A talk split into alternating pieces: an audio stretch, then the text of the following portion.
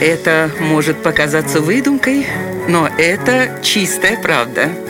Удивительные истории на радио 1. Помощь раненым солдатам во все времена считалась делом благородным и нужным. Тем удивительнее история владельца небольшого магазина из американского города Остин и его мешка муки.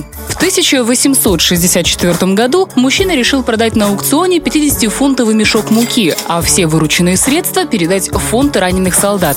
Во время торгов один из местных жителей предложил за товар весьма большие по тем временам деньги – 250 долларов. Сделка была заключена, однако покупатель отказался забирать мешок, заявив, что хозяин может оставить его себе и продать еще раз, что и было сделано. И вы не поверите, но до конца дня этот 50-фунтовый мешок приобрели 300 человек, но никто не забрал его с собой. В итоге удалось заработать 8 тысяч долларов для нужд бойцов, и на этом история не закончилась. Все тот же мешок стали возить по всем городам Невады и Калифорнии, и за несколько лет на его продаже собрали 150 тысяч долларов. Благодаря этим деньгам многие военные смогли вылечиться и вернуться домой к своим семьям. Вот так заканчивается эта удивительная история.